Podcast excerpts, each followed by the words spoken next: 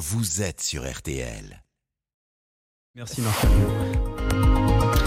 Aujourd'hui, c'est la journée mondiale de l'eau. C'est Ah bah un voilà. sujet euh, essentiel. D'ailleurs, D'ailleurs, je le Tout précise, face aux pénuries, Elisabeth Borne doit présenter ces prochains jours un plan d'action pour réaliser 10% d'économies d'ici euh, 2030.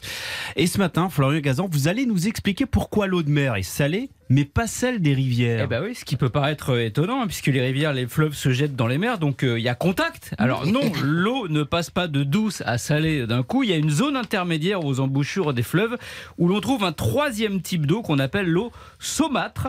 Elle a entre 1 et 10 grammes de sel par litre. hein. L'eau douce, c'est en dessous d'un gramme. Et l'eau de mer, au-dessus de 10, bien au-dessus même, puisqu'on estime qu'avec 49 millions de milliards de tonnes de sel dissous dans les océans, on est à 35 grammes par litre. C'est comme si vous mettiez 6 cuillerées à café dans une bouteille d'eau. Bon, c'est imbuvable. hein. Et comment tout ce sel est arrivé là? Eh bien, bonne question de l'élève Flora. Merci. Pour savoir comment il est arrivé, ce sel, faut revenir il y a 4 milliards d'années, juste avant la naissance de la Terre. Il y a alors une énorme activité euh, volcanique et des éruptions d'une grande violence qui lâchent dans l'air de la vapeur d'eau et des gaz comme le chlore et le soufre. Et ça a duré comme ça environ quand même 100 millions d'années. Et puis la Terre s'est mise à, mise à refroidir, évidemment. Euh, avec quelles conséquences? Eh bien, euh, élève, Euh, Non, bonne Giraudot. question de l'élève Giraudot. Bonne question, Voilà. Giraudot. Eh bien, la vapeur d'eau s'est alors condensée et retombée au sol avec sa farandole de gaz au contact des roches riches en sels minéraux, dont le sodium.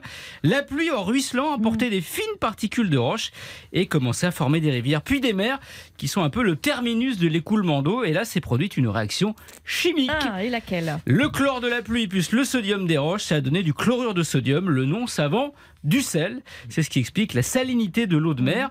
Eau qui s'évapore pour former des nuages qui retombent sous forme de pluie, entre autres dans les lacs et les rivières. Voilà. Et donc, logiquement, leur eau devrait être aussi salée. Eh bien oui, sauf que lors de l'évaporation, les molécules d'eau s'envolent seules, sans le sel qui, lui, reste dans la mer. C'est d'ailleurs comme ça qu'on fabrique notre sel hein, dans les marais salants. hein. La chaleur du soleil fait disparaître toute l'eau, jusqu'au moment où il ne reste plus que le sel, qu'on récolte ensuite du côté de Guérande ou chez moi en Camargue.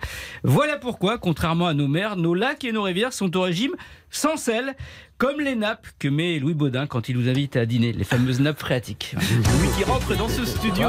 Je le fais apparaître. Et voilà. Abracadabra, voilà.